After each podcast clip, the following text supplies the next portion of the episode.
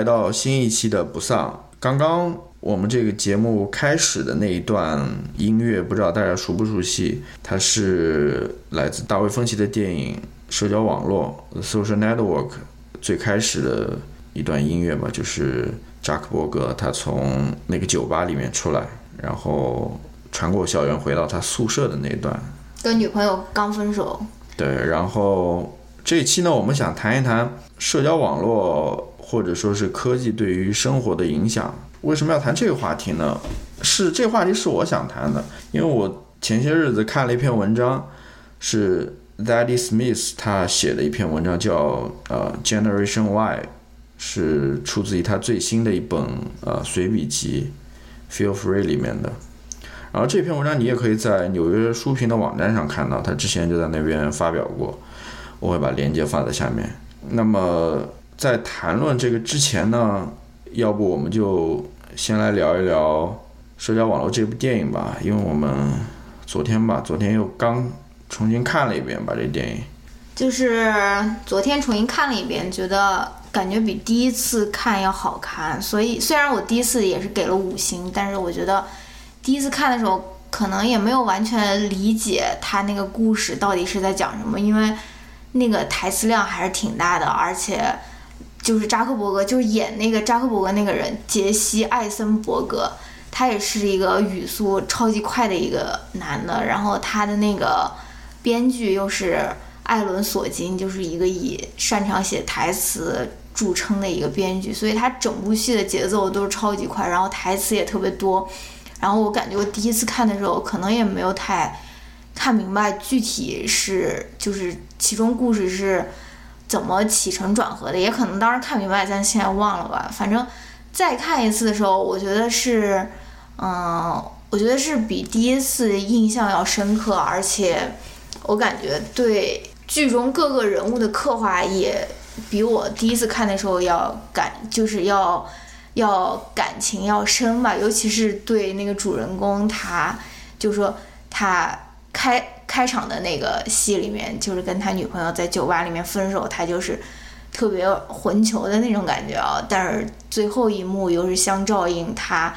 因为生气生他女朋友气，然后创建了 Facebook，然后 Facebook 又最后又获得成功，然后最后一幕他给他女朋友发送那个好友请求，然后在那边一直。那边刷新了，就是觉得他这个人还是在我心中还是有，就是稍微完整了一些，就是不仅仅是一个嗯木讷的一个程序员或者说什么，我感觉他还是还是一个怎么说有真情实感的一个人物，就是说好像就是跟我第一次看的时候，当然跟我第一次看的时间，我第一次看的时候，我对这个电影的印象跟我当时。经历的事情也有关了，所以我也不好再在这边对第一次的评价有什么有什么更改啊或者什么。但是第二次看，我觉得我好像没有第一次看那么讨厌那个男主人公。那或者说，就是因为我看 Daddy Smith 这篇文章嘛，它里面也提到这个点，就是说最后扎克伯格在那边不停的刷那个好友请求的页面嘛，就是他给他的那个前女友发那个好友请求。它里面就提到了说，这是不是也是好莱坞的一种拍摄的一种，或者是进行创作的一种特点？就是他在描述这样一个人物的时候，尤其这样一个孤独的，或者说，嗯，那种不近人情的，或者就比较混球的这种人的时候啊，就 asshole 的时候啊，他还是会，他不会说这样一路到底的，他还会添加一些这些比较有人性的这些。点在里面，你知道吗？这是可能就是好莱坞创作的一种，对啊，你也可以这样说，因为我觉得那个结尾是很妙的，就是说，你说这这这一场这这个戏应该怎样结尾呢？就是就是说普普通通的两两个调解的这个案子，难道结尾就是啊扎克伯格在那个法法庭上面给他赔钱？就是说。就是以这种比较宏大的这种利益结尾，反而不如就是以一个比较 personal 的一个视角，就是说，嗯，来这个结尾。而且，而且我就是特别喜欢这种半吊子这种结尾，就是说你千万不要最后给我看到说他女朋友给接受了他的好友请求什么，我就是喜欢这种就是你不知道，就是说你自己可以去有很多想象空间的这种，所以我觉得他作为一个，就说不说是不是写实吧，但是他的这个手法，我觉得是挺，我挺喜欢的吧，就是这种把你吊在那边，不知道就是那种你自己去想。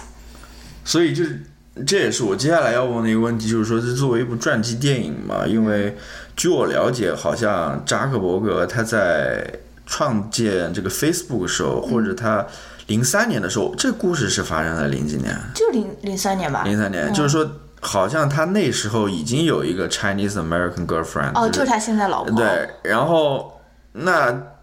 这个剧里面对于这个是他的恋爱关系的描述，明显就跟现实就不符了。嗯，它里面又多出了一个 girlfriend，就是这个鲁尼马拉。对，这完全跟事事实不符嘛。就是这也是我想问题问题，就是说他作为一个传记电影，好像跟这个事实的符合度啊。当然我知道这部电影拍的时候，好像他们获得的就是他们写这个剧本的基础，也就是一本书吧。嗯。也是关于啊扎克伯格的书，但是也没有经过扎克伯格的授权啊或者什么之类的啊。当然我只是说说说一下这一点了。然后，但它又不是一个纪录片，所以应该应该有一定艺术加工的空间。对对对，我是觉得这部电影就是可以让你理解一下或者认识一下扎克伯格这个人嘛，他的人物的一些性格，尤其是他跟其他人的这种相处的这种。关系这种模式，最后导致说，不是在那个调解上面，他说，他跟那个叫什么，那个他的那个 CFO Wardle，呃，Wardle，说这这都之前都是我朋友嘛，但现在两个人就在那种在那边打官司，就是这种闹掰了之后的这种感觉。那你会不会想跟扎克伯格做朋友呢？啊，可能不会吧。你是没有听过那个伊朗马斯克的那个专辑，那个你要是去听，你要是去看一看他那个，就是很多很多人都爱看的《硅谷钢铁侠》，哇，你看了他那个专辑，你才知道他才真正的是一个 asshole。我觉得他是属于我心中对于 asshole 的定义，虽然他是一个所谓的成功人士，或者非常成功的一个。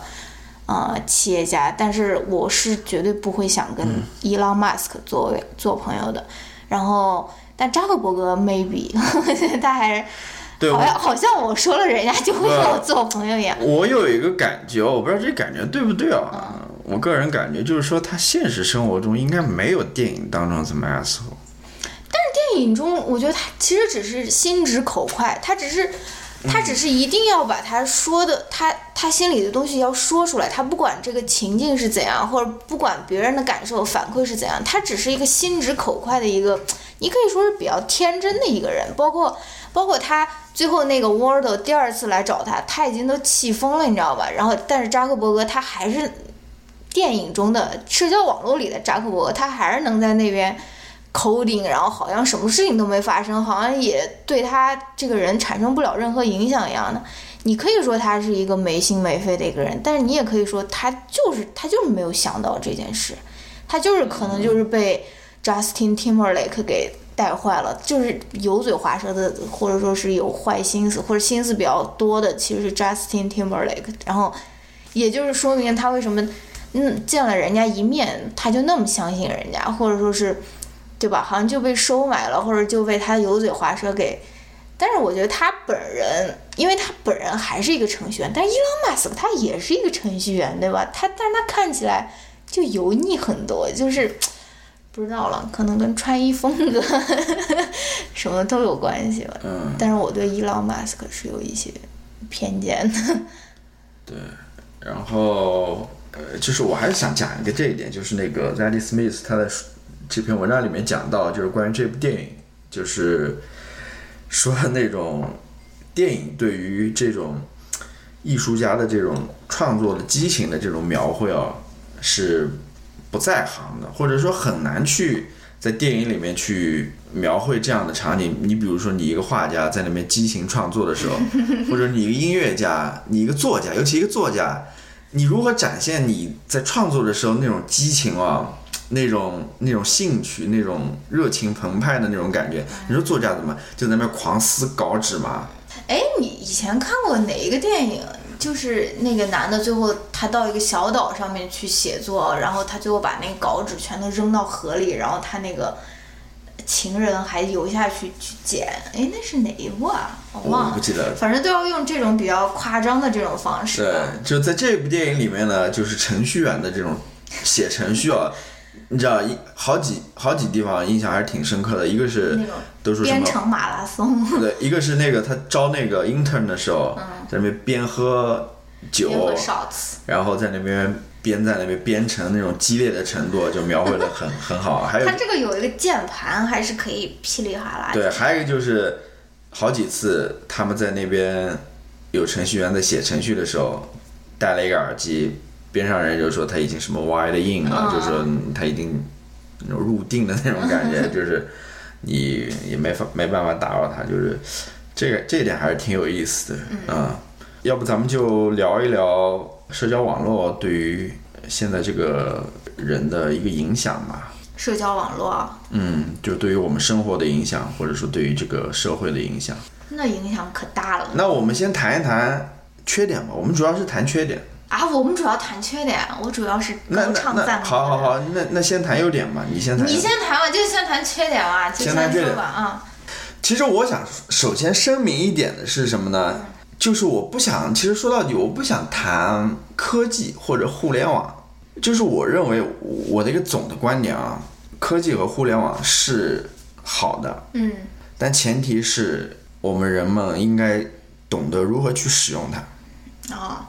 对，就是你要在懂得如何使用它的前提下，我觉得科呃科技也好，互联网也好，是能做到为我们服务的嗯啊。但是我觉得社交网络这个东西，它属于互联网的一部分嘛，或者说科技的一部分。嗯我觉得对我对这个东西其实有很多意见的。嗯，那你这样说，那我也是了。对啊，那那那你先说一说，无论是互联网也好，科技也好，你先说一说优点吧。或啊，又开始说优点了哎，了。我们是想说缺点哦，不好意思，不好意思。哎那那那那那我就先来说一说社交网络的缺点吧。嗯啊，嗯，首先第一个就是，这是社交网络最开始提出社交网络这个概念的时候，他们所强调的一点就是说，社交网络它是 connect people 的，嗯，就是连接人的，把人们都连接起来的啊。嗯。但是 Zadie Smith 在这篇文章当中就说，他这种连接，他是不考虑这个质量的。嗯就是不考虑这个这个人到底是有多深的交流也好，或者他们关系多亲也好，嗯，因为我们知道也有一个概念嘛，就是那个呃，就那个弱关系理论嘛，啊，强关系弱关系。啊，就是说社交网络上面这些关系其实都是比较弱的嘛，啊，这是一点。嗯第二点呢，就是说隐私问题、哦 p r i v a c y 嗯这个就要说到之前刚刚发生的事情嘛，Facebook 的事情，嗯。就是因为呃，他跟剑桥分析的对于选举的操控嘛，或者说对于你隐私的不正当的利用，呃或者对于你个人信息不正当的利用嘛，就是通过研究你这个个人信息来给你投放相应的选举广告，或者说是来改变你，来或来影响你的这个选举意愿嘛，意愿啊。就说这个，很多人看来是对于隐私的一种侵犯，也是一种不道德的一种行为。所以扎克伯格他就上个礼拜吧，就在国会议员前面前听证听证会，大概几几个小时啊，好几个小时吧，嗯，好多小时，然后还被截成了很多表情包，就是那种，嗯，这个就不说了，就是说。之前我们谈隐私的时候，总说好像是你这隐私被泄露了，嗯啊，就是比如说你的一些照片啊，或者一些个人信息泄露了，嗯。但现在总感觉你这个隐，你这个这些个人信息是被抓取，对抓取，然后利用，对，然后从来来改变你了。我觉得这个是更更让人毛骨悚然的，或者说，呃，对，这个就是我现在就是上很多购物网站，它都要有一个 terms and condition，它就要跳出来说，嗯，我们会用 cookie 来研究你的那个 preference，、你同不同意？就是说，呃，比如说 Casey Casey Neistat 他老婆那个 Billy 那个网站，他你要如果是去看的话，他也是会跳出来一个那个 terms and condition，问你说你同不同意我们用你的这个 cookie？但很多的网站，它其实就是嗯，就是自动抓取，它并不会还来问、问一下你啊或者什么。嗯就是说，而且我觉得这个对你的分析会越来越精准，对啊越来越那种潜移默化。对，因为现在我知道有一些是非常愚蠢的，就是你明明刚刚搜了一个什么东西，马上那个边上那个小广告就投出来相应的东西，这比较愚蠢。但是有的时候，尤其是这一次关于选举的，总感觉那种跟 Inception 一样的，慢慢的给你植入一个观点，然后你慢慢的去相信它。我觉得这个是非常但是很多很多 app 都是以这个为卖点的呀。你忘了今日头条，我们根据算法，然后给你推送你想要推送、你想要看到、你喜欢看到的内容，对吧？嗯。这个其实是一个很危险的，就是说。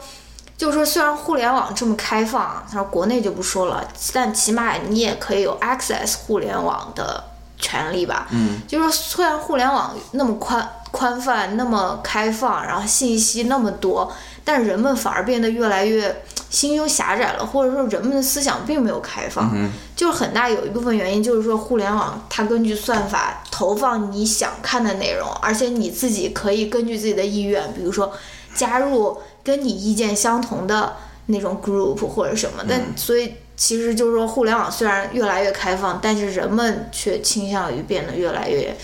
思想啊，或者是心胸啊，它其实变得越来越难改变，这个是一个很、很荒唐的一个事情，对吧？就是就包括你如果只看到你自己想看到的新闻，或者说你听不到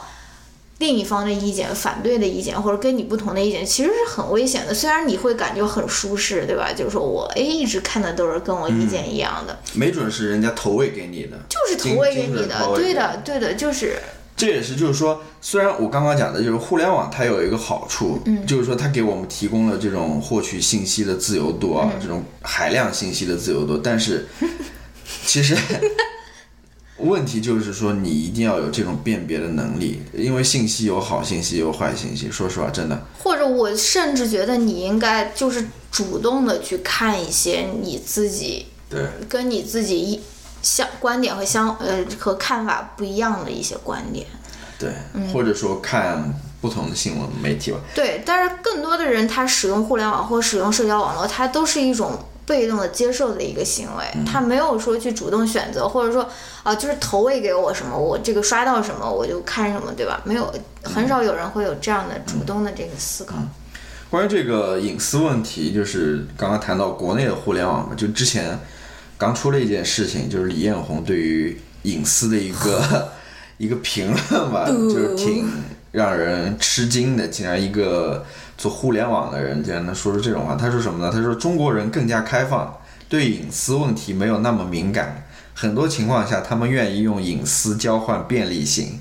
我们也可以用数据做一些事情。嗯 这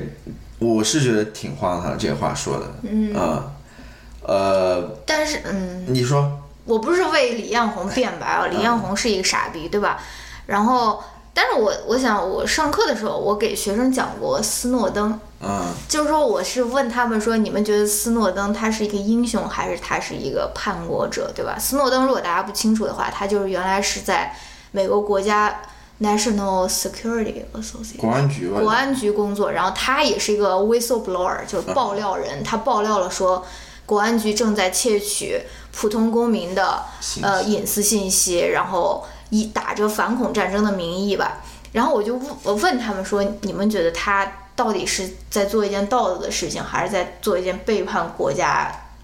国国家的事情吗？然后很多人也不是很多吧，但是也有学生有有观点说，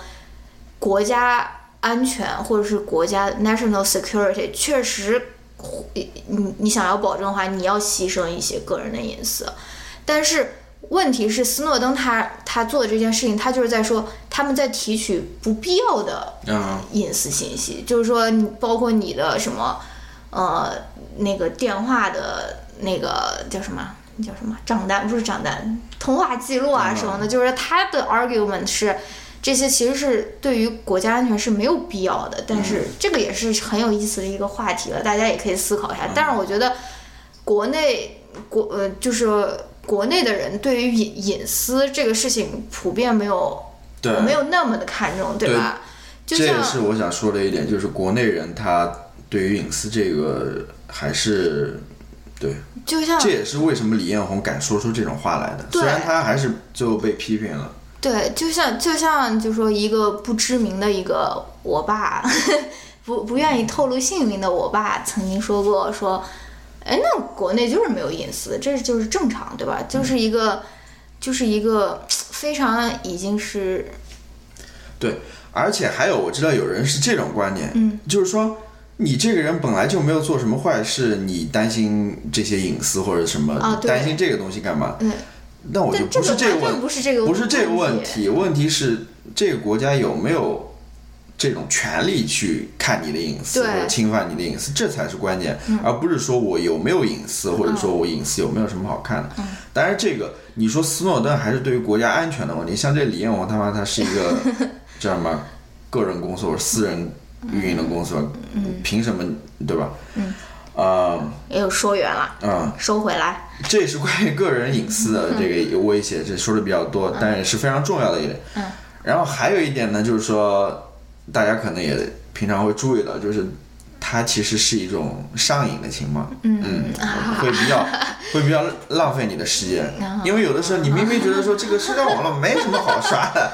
你知道吗？哎呀，没什么好看的，甚至说给自己装了各种各样的软件。哎呀你这个说的我没有说具体了，我没有说谁啊，批评就是说有些人他装了各种各样的。有些人，你就说你就你你不要紧把张我的这个 名字就报出来就是。我的意思是，大家其实也都意识到，就是说刷这种社交网络，其实呃是比较浪费时间的一件事情。我也推荐大家去下载一个那个叫 Moment 的一个，就是监控你每天用多长时间手机。比如说你感觉，哎呀，我今天玩了两个小时，其实并不是哦，你大概玩了六个小时。因为这个真的很吓人在社交网络当中度过这时间是非常快的，不知不觉半个钟头、一个小时就过去了，你知道啊吗？这也是一个问题吧，对吧？你有什么要说的我？的天哪，简直就是被吊打的你有什么要说的吗？我就是希望大家下载这个叫做 Moment 的这个、哦 这个 app。啊，那么我还想说一点，就是说这个 Zadie Smith 在这篇文章里面提到的，有没有说乔明自己想到的？我有有啊，前啊。前面是我都是我想到，但是我我说我主要是要想讲这篇文章嘛，快说。它里面就说到，就是说他拿 Facebook 来举例了，嗯，就是说 Facebook 这样一个社交网络、社交平台，嗯。其实完全就是扎扎 扎克伯格自己设计的嘛，Zuckerberger 就是完全是按照他个人的意愿，就是他对于社交网络应该是怎样一个情况，他设计的。嗯，它其实是一个不是一个说大家共同开发想出来的一个东西，嗯。它可能就是扎克伯格自己想出来一个叫什么 careless design，就是、嗯。呃不经意的一个设计，就是没有怎么用心的。你也看到他最开始在那边编程的时候，几十天他就搞完了，就是完全是，就是我们现在的这种社交网络生活，完全是 based on 这样一个叫什么大学二年级的扎克伯格他对于社交网络的一个想象，嗯你知道吗？嗯这也是非常有问题的，我觉得。嗯，有什么问题呢？这就是我要谈到的下面一点，啊，就是说，社交网络或者说互联网，它有没有办法去完整的展现一个人？没有。没有，是吧？嗯尤其是社交网络上面，好像扎克伯，比如说 Facebook，嗯，举例，他就觉得你的生呃，你的你的个人生活或者你自己就包含电影、包含书、包含音乐，嗯，包含一些你的状态，包含一些你状态，但是你的个人生活只真的只有这些吗？嗯。对吧？嗯。或者说，我们再讲的具体一点，就是说现在一个问题嘛，就是大家可能也意识到，就是大家好像在社交网络上面更多的展示的是你积极的、正面的一面，嗯。好像很少有没有人或者嗯不大有人愿意去展示比较低低落的，嗯。然后比较负面的个人的生活的一面，嗯，这也是一个很大的问题啊。所以你就好像就觉得，就是通过刷社交网络，你就觉得好像大家都过着完美的生活，对。对吧？就包括这这我我我嗯，插一句，就这就让你感到好像自己你这个不是插一句，是我插在你那边，你是一直在讲，就是就感觉你自己生活好像是不完美的，对你就会可能会很焦虑。对，这也是大家都在谈现代人为什么焦虑，可能有一个原因就是在这边吧，嗯社交网络刷的太多了、啊，是吧？看到别人那么光鲜亮是一件。光光鲜亮丽的生活，你自己就觉得说，哎，为什么我没有开保时捷？为什么我到现在房产证还没有拿到？是不是？你在以前的那样的社会，谁知道谁啊，对吧？哎呀，这个哎，你说呢？呃说是这样的了，而且而且就是说，我们我们不是上个礼拜去看那个 Lord 的演唱会嘛，嗯我就是不明白为什么有一些人他就要一直透过那个屏幕去看那个，就是很小，对吧？你就一直要发那个，然后就是你前面明明有那么大一个舞台，你可以去看，对吧？嗯，呃，然后就是就是为了发，嗯，发在社交网，发在大部分的。嗯，那个女孩子是发在 Snapchat 上面，然后就放那种大的 caption、Lord，然后一个爱心啊什么的，就发在那边。我就是，我就是有有还是感觉有点不理解，好像好像这个好像已经成为了我们生活的一部分，或者说是他们可能没有意识说我可以脱离开这个手机看这个演出，或者说就说是任何的观看，或者说是欣赏，或者说是就说是投入某件事情其中，好像都必须要通过一个手机或者通过一个社交网络来把它给展示出来。对，好像就是这些人，现在这些用社交网络就变成一个，每个人都是一个 celebrity，嗯，就是好像你的这些 followers 都是你的一些粉丝啊，嗯。你有这个义务或者必要向他们展示你的生活的各个方方面面，嗯从而吸引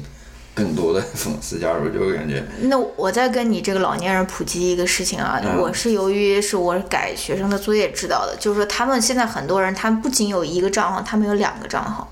就是现在那种 Generation X，他们就说零零后吧，我然后他们来你 Millennial 是零零前，啊，你说。嗯、然后他们他们比较喜欢用的是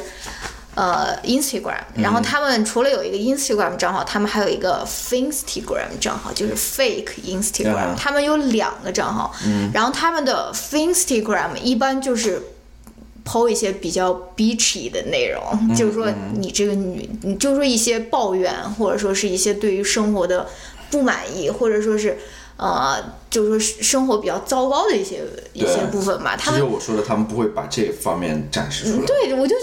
得就很神奇了。你就是需要用两个社交平台，好像来转换两个那种 identity 啊，在一个主要的一个平台上面展示自己的开心、自己的愉悦、自己生活多么完美，然后在另外也还要换一个那种小的平台来展示自己的，我就觉得是很，就是说很神奇的一件事情，就是说可能在。手机或者是嗯社交网络没有普及的年代，我们可能根本就想不到会存在的一个事情啊。然后我还想说一点，就是关于这个之前说这个完全是贝斯通扎克伯格个人的一个想法嘛，就知道吧？你知道扎克伯格为什么把这个 Facebook 设成蓝色的吗？他最喜欢的颜色扎克伯格是红绿色嘛，哦，就是他红绿看不清楚，所以他可能最喜欢蓝色啊。然后呢，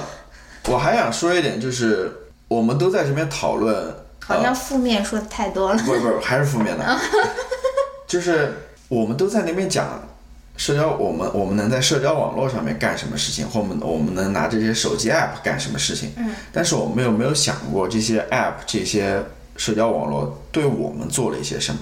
它是怎么改变我们的？嗯。就跟我刚刚提到的那一点，Facebook 这个社交网络，它背后的逻辑，它背后的这个哲学是 based on 这个扎克伯格一个大二学生他的一个哲学，他的一个逻辑而运行的。也就是说，任何的这些软件，它其实不是 neutral 的，它不是中立的，它背后都是有一套哲学在后面的。有任何的东西是中立的吗？对，我的意思就是说，但我们在谈到科技的时候，嗯，好像谈到这些工具的时候，我们都会说工具是中性的嘛，哦好像是没有好与坏，只看你怎么去运用。嗯但是它其实，在背后在那边潜移默化的，它其实背后是有这么一套东西在那边的。啊，对，然后我就想到，就是它怎么影响到我们的？嗯就是刚刚刚说的，呃，attack 不是 addiction 有一点关系，就是对于注意力的影响。哦，就是很多时候我们现在都喜欢说什么流量明星，流量明星，嗯，不是，其实说更透彻一点，就是 attention，嗯，就是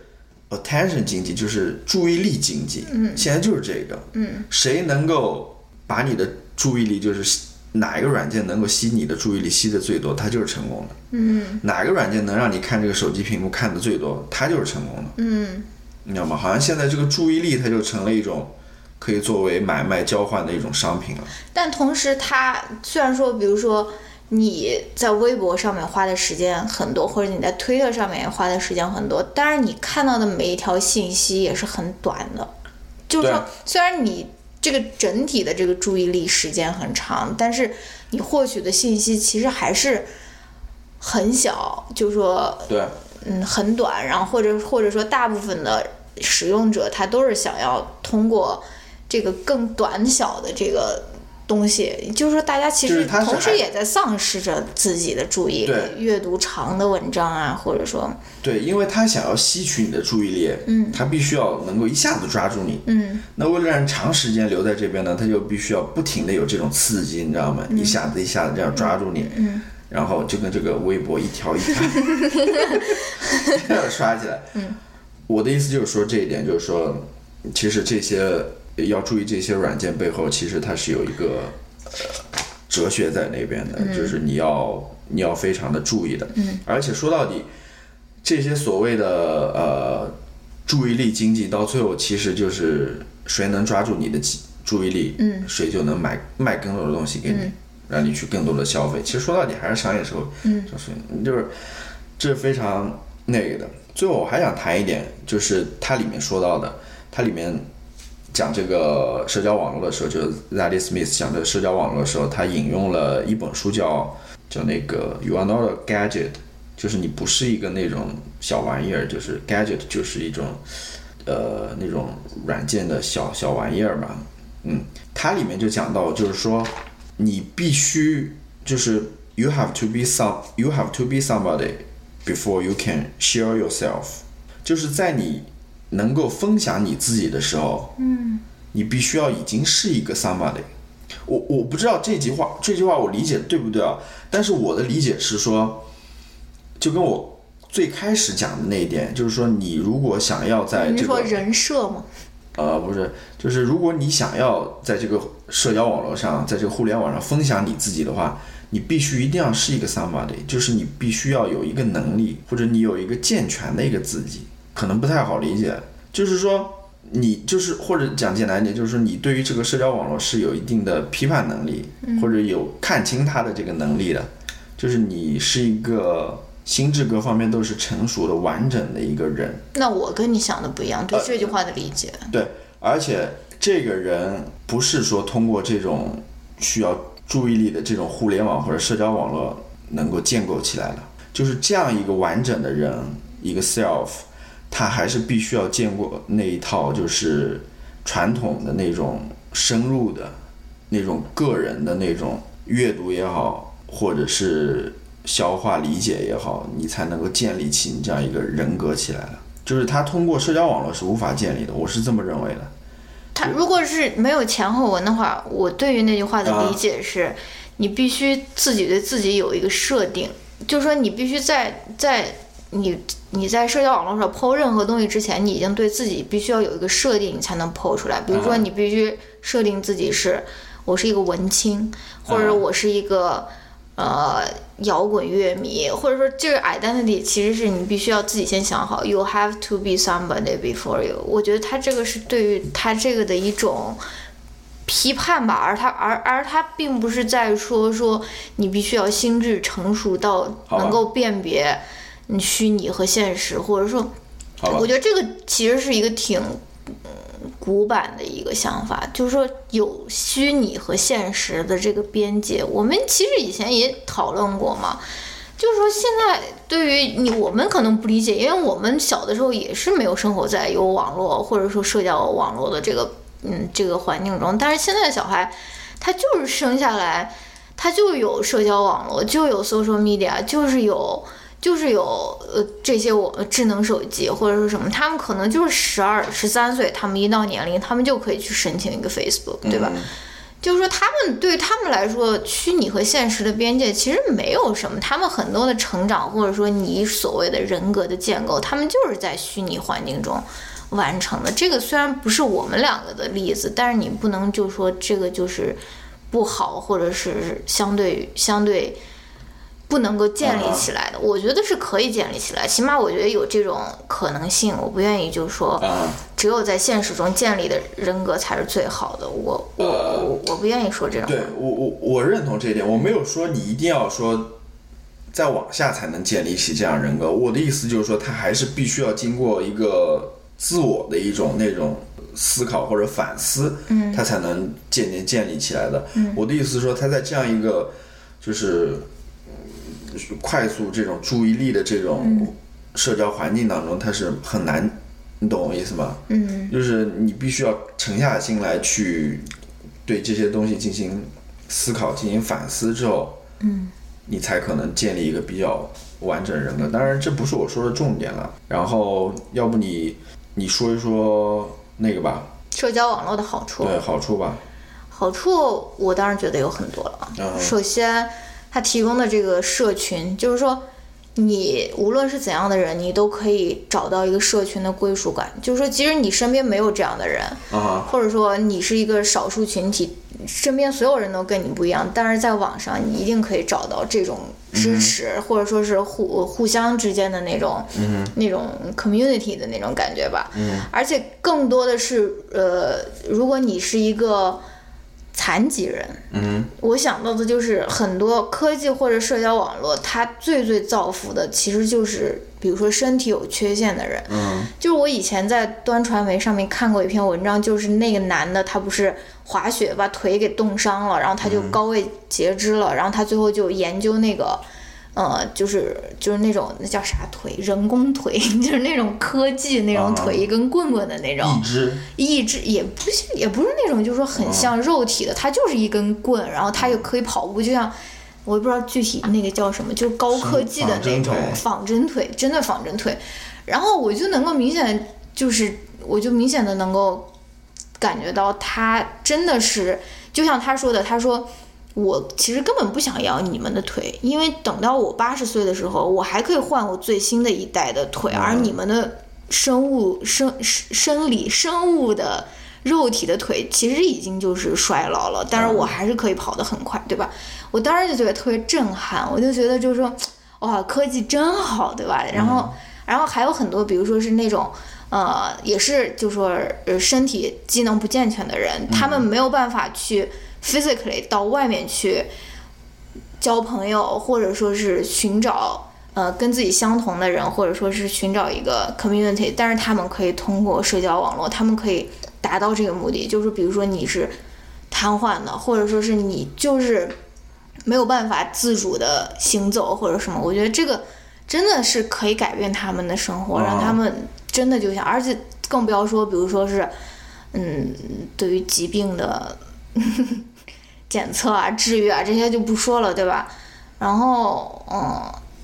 而且社交网络，我觉得整体来说，怎么说呢？虽然虽然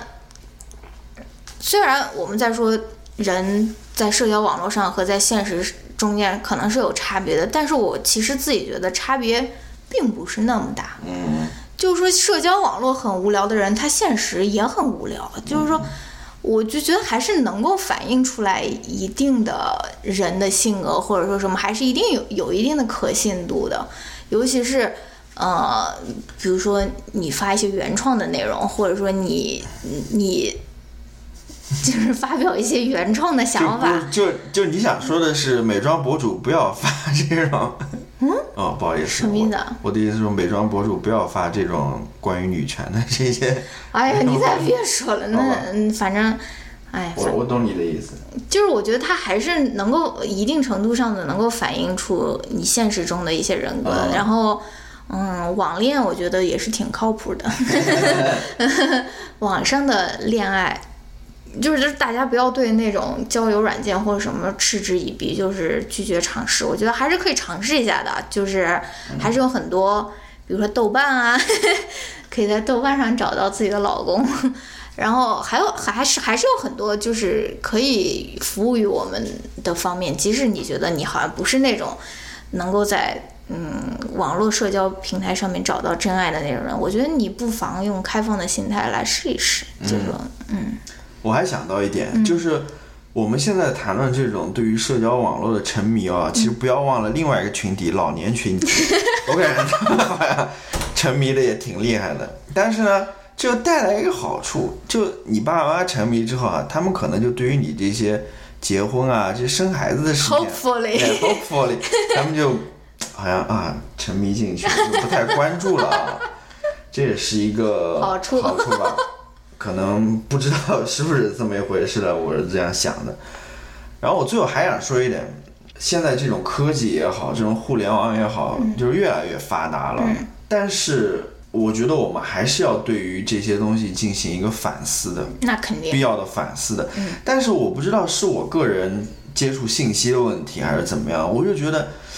国内好像对于这种互联网或者科技的这种反思，反正他们唱的都是那种觉得科技进步、互联网进步，都是觉得是一件好事，嗯，相当的鼓吹、相当的支持的那种。好像对于这些会产生的影响，没有一些反思也好，或者批评也好，嗯，或者有的话，也都是在一些非常就那种科技圈、那种 geek 圈里面的，而不是一个全社会的这么一个讨论。毕竟大家现在都进入到这个互联网当中去了那。全社会的讨论，然后又发在互联网上，那不是就很呃，讽刺吗？不是啊，你可以去讨论这些问题。我的意思就是说，好像没有这样一个讨论。我我不知道是我的担心是多余的，还是说我 我不了解这个情况嗯。我我在想，如果真的是这样，是不是因为我们没有一套自己的思考或者是一套哲学去反思这个问题？就如果我们要反思这个互联网带来的，比如说道德层面的问题也好，或者那种呃对于人的影响也好，你首先要有一个开放的互联网，对，这是第一。第二，你你自己必须要对于你人或者人的这种隐私也好、自由也好，你有一个一套自己的哲学。嗯，但中国作为一个大国，或者说作为一个文化，它有对于这套东西，它有一个哲学在那边吗？没有。或者说，maybe。他可能不像法国人，或者说欧陆那些人，嗯。他们可能对于比如说人的处境也好，或者说对于人权、人权也好，或者说对于呃自由平等，对于这种叫什么，比如说法国的那种存存在主义啊，嗯。或者什么，他们对于这些东西都是经过很长时间的思考或者讨论过的，他们是有一套这样健全的哲学在那边的。可能面对这些科技来临的时候，他就很好的去进行这些讨论。但是我的意思就是，中国可能我是这么想的啦，我我对，这是我最后一个想法吧。哦，我还有说的一个忘说了，就是说，嗯社交网络或者说科技或者说互联网，它能够对我们家庭的结构造成的一个影响，就是就是对我们这个等级，对家庭等级会造成一定的影响。因为我们以前总是就认为说啊，家里最年长的人就是知道最多的吧，啊所以他我们就要无基本无条件的要尊重他，要服从他。但是由于这个社交网络或者互联网的这个存在，然后以他的这个用户的这个年纪越来越低，其实家里面最年长的人可能是家里面最无知的人。嗯，就是说，可能是你家里面最小的那个小孩，十几岁的小孩，他可能是了解信息最多、思想最开放，然后最具有包容能力的人，对吧？这个就是挑战了我们传统的家族的一个权威了，对吧？好像就是啊，嗯，谁的年纪最大，谁就越有话语权。但是其实互联网的出现，然后我也觉得，就是说，长辈也就是也要有一个开放开放的、宽容的一个心态，就是说，你也要知道，说你可能并不是你们家族里面或者你们家里面知识最多、心态最开放的一个成员了，对吧？你也要同时也要具有一个，就说是向小辈学习的这个态度，或者说向他们不是说学习具体的知识，也学习如何筛选这个这个信息吧。对，但是现在我感觉大多数的或者很大一部分的中老年人啊，他们也都是被投喂的。啊、就是感觉都是那些视频、那些文章、那些群内转发那种东西，就是他们一转发我就就感觉还是。还是没有一个很好的一个辨别能力吧。我觉得可能，当然很多子女也都会说啊，爸爸妈妈这些都是假的，你不要去信啊，或者怎么样的。我觉得就是你刚刚讲的那个观点，其实我们在社会学课堂上讲过，就叫文化反哺嘛，不是啊？嗯是吧？也也算是文化反哺的一一一一一种吧。嗯，就是之前是父母向你传授知识，现在在这样一个年代，你反过头来向父母去传授这样的知识。嗯。然后呢，最后我问你一个问题，就是说，既然我们对社交网络讲了这么多，嗯，你觉得在当下这样的环境当中，你有可能脱离这个社交网络嘛？就是我不用这些社交网络，我不用微信，我不用微博，我不用豆瓣等等一系列社交网络，多长时间啊？两个小时啊？就不用了，就不用了。就彻底不用了。对，或者说你觉得你最长能多长时间不用？或者你觉得可能不用吗？彻底不用吗？嗯，我觉得对我来说可能不可，大概不可能吧，因为社交网络它在我这方面也有一个维护、维持友谊或者跟朋友嗯。聊天的这个功能，并不一定是我要 po 点什么，但是我要跟大家保持联系，就是它这个最基本的这个功能，在我这边其实是，呃，可能没有办法不用的。我觉得你可能还好，嗯，因为你现在就是在这边念书嘛，在国外念书嘛，嗯。可能你最大的一个任务就是学习嘛，对吧？嗯，然后你的这些国外的同学也好、同事也好、老师也好啊，嗯他们可能更多的还是通过那种传统的 email 跟你联系，对吧嗯？嗯你可能还好，但我想的是，